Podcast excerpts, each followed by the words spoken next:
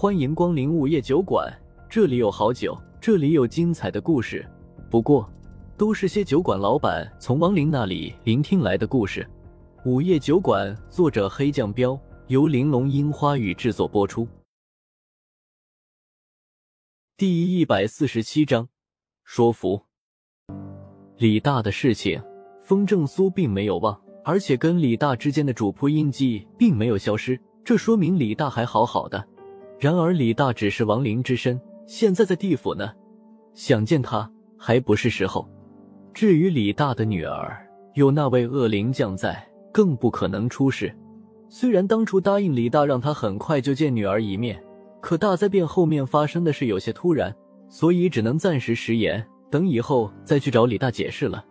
不过这件事知道的人并不多，苗银没道理知道，而且。他更不应该对五十年前的事知道的这么多。剑锋正苏神色震惊，苗莹玩味的看了他一眼，然后嘻嘻一笑：“你觉得我是谁呢？”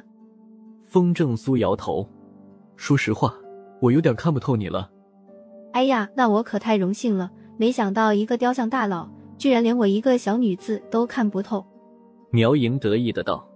风正苏又被他话说的有点懵：“雕像？”什么雕像？我们学院里中间的那座雕像，难道不是你？苗莹一副我早就看穿你了的模样道。话说到这份上，风正苏完全明白了，再刻意掩饰下去也没有意义了。看来你已经知道我的身份了。大神，你放心，我是不会告诉别人你的身份的。苗莹嘿嘿一笑，凑到风正苏身前，仰头看着他，认真的道：“说吧。”你想让我跟你去苗寨干啥？风正苏真的有些出乎意料，自己居然会被这个大萝莉看穿了身份。这妮子八成有什么特殊手段。苗莹顿时脸色一喜，连忙道：“大神，这是答应我了吗？”风正苏摇头，玩味的笑着反问他：“我为什么要答应你？”苗莹的笑容立马僵住了，咬着嘴唇哼道：“哼，你堂堂一个大神，怎么能戏弄我呢？”风正苏被他这种倒打一耙的言语弄得相当无语。喂，是你先戏弄我的吧？在学院的时候故意让学员试探我，现在又跑来揭我的老底。我，苗莹欲言又止，然后转了转眼珠子，嘻嘻一笑，道：“大神，我可是知道你的计划哦。若是你不跟我去苗寨的话，你的计划永远别想成功。”风正苏虽然已经见鬼不怪了，但还是好奇的问。你还知道我的计划？背阴山地府。苗莹头一扬，说了两个词。风正苏彻底惊讶了，这妮子怎么什么都知道？应该不是白三娘告诉她的，不然白三娘早就告诉自己了。你想啊，你自己肯定没法完成那么大的计划吧？你需要很多帮手，甚至是一支大军。可是小小的晋城才有多少人啊？你得出去，你得主动点儿。苗莹继续说。风正苏皱了下眉头。别说这妮子说的有道理，他也想过这个问题。午夜酒馆确实有点小，而且现在的情况跟五十年前又大不一样。以前亡灵会不由自主的来酒馆，可现在来的都是觉醒者，而且人也不多。想要完成那个计划，光指望晋城学院的那些学员肯定是不够的，得出去。见风正苏不说话，苗莹赶紧趁热打铁道：“大神，你说对吧？”只要你愿意帮我，以后我就是你的马前卒了。不得不说，我被你说服了。不过，想让我跟你去苗寨，你得回答我两个问题。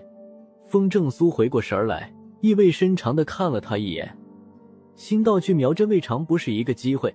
罢了，那就从这个大萝莉开始吧。于是当下就说道：“呵呵，大神你问我一定知无不言。”苗莹心中长出了一口气，总算把这尊大神给说动了。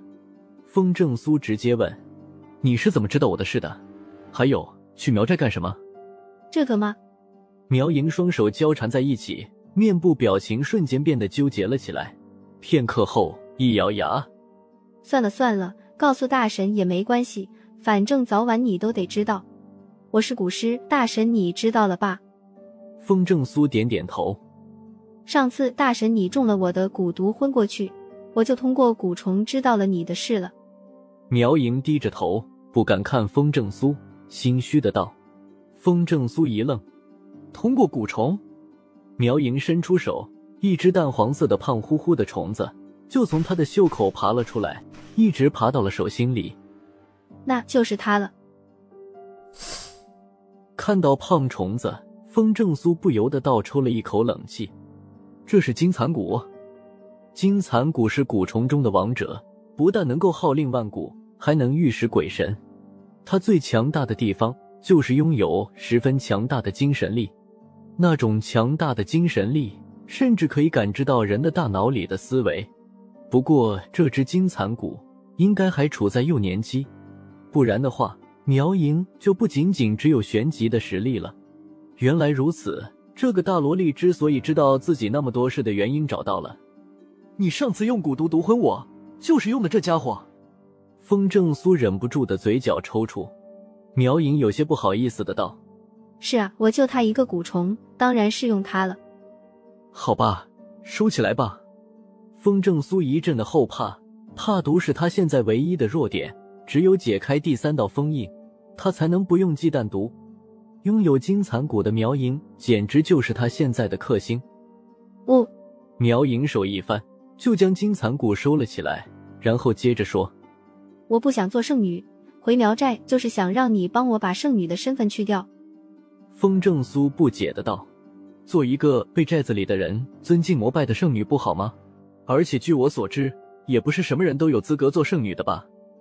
苗莹翻了个白眼：“我才不稀罕，做圣女连恋爱都没法谈，我可不想孤独终老。”风正苏笑了：“看样子你是从苗寨偷偷跑出来的吧？怎么有情郎了？为了情郎连剩女都不做了？”才没有！苗莹立马否认。随即又说道：“不过我这是为以后找情郎做准备。”风正苏一阵的无语，原来是个怀春的女人呐。想了想，又问道：“好吧，那你准备具体什么时候回苗寨？”等比斗会结束以后就去。苗莹道：“嗯。”风正苏嗯了一声：“好吧，到时候我们就直接出发吧。”就这么说定了。苗莹一副你千万别反悔的模样道。风正苏摆摆手，都答应你了，肯定会陪你去的。那我就不打扰大神了，明天见。听到这话，苗莹才笑出声来，说罢就站起来挥了下手，离开了酒馆。等他走后，风正苏叹了一口气，有些感慨的喃喃自语道：“哎，看来又要像以前一样四处奔波了。”时间很快就来到了晚上，小鱼儿没有回来，也不知道他去做什么了。隔壁的杨汉又来了，见酒馆里只有风正苏一个人，当下就挑了挑眉毛道：“再喝点还想喝啊？”风正苏笑笑，杨汉咧嘴笑道：“酒是粮食精，越喝越年轻，反正也没事干，喝呗。”酒是穿肠药，越喝越命少，你自己喝吧，我得看点。风正苏听到他说的话，一脸无语，没好气的道：“ 少就少吧。”给咱整一杯伏特加尝尝。